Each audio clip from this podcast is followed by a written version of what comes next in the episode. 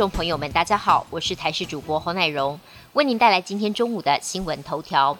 九合一选举落幕，民进党只拿下五个县市首长，创下了创党以来最差的一次成绩。政治面的不确定性增加，也冲击到台股，今天一度大跌超过两百点，最低约来到一万四千五百四十五点。不少投资人担心国安基金护盘力道会跟着减弱，甚至提前退场。国安基金操盘手、财政部次长阮清华今天早上受访表示，选前选后不会有不同做法，会持续维持股市的稳定。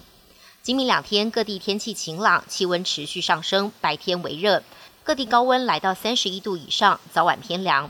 不过气象专家提醒，明天午夜前后，东北季风挟着冷空气南下，北东转雨，气温骤降。周三、周四冷空气笼罩，北部东半部地区会有局部的雨势。北台湾湿冷，清晨台北气象站最低温会来到只有十七度左右，提醒您注意保暖。中南部多云时晴，气温略降，白天舒适，早晚也是偏凉的。一孕傻三年，孕妇出现所谓的妈妈脑这件事情可能是真的。国际期刊《自然通讯》最新的研究发现，怀孕期间孕妇的大脑灰质容积降低，白质出现微结构变化。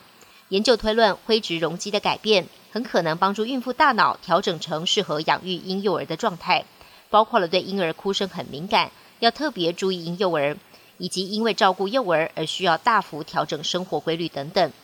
研究指出，这样的改变约持续两年，分娩之后会逐渐恢复，而且大脑改变跟雌激素有关，产后有持续哺乳的母亲也会持续比较久。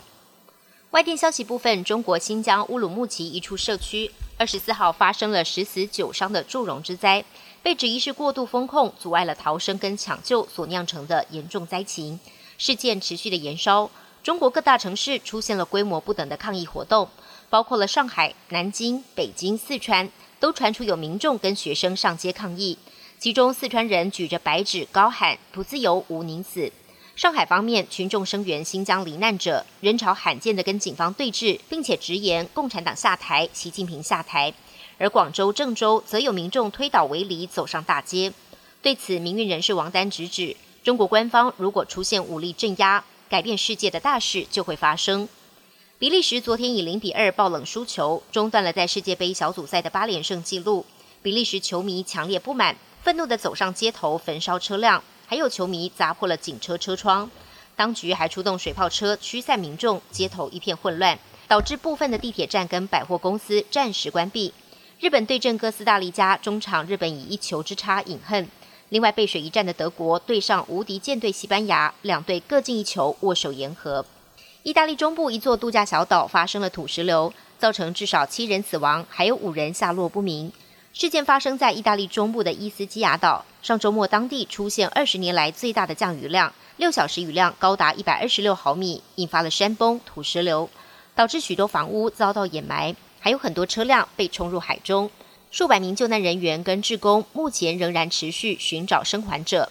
当局已经对这座小岛发布了紧急状态，并释出第一批约台币六千五百万的救灾基金，要协助灾民渡过难关。本节新闻由台视新闻制作，感谢您的收听。更多内容请锁定台视各界新闻与台视新闻 YouTube 频道。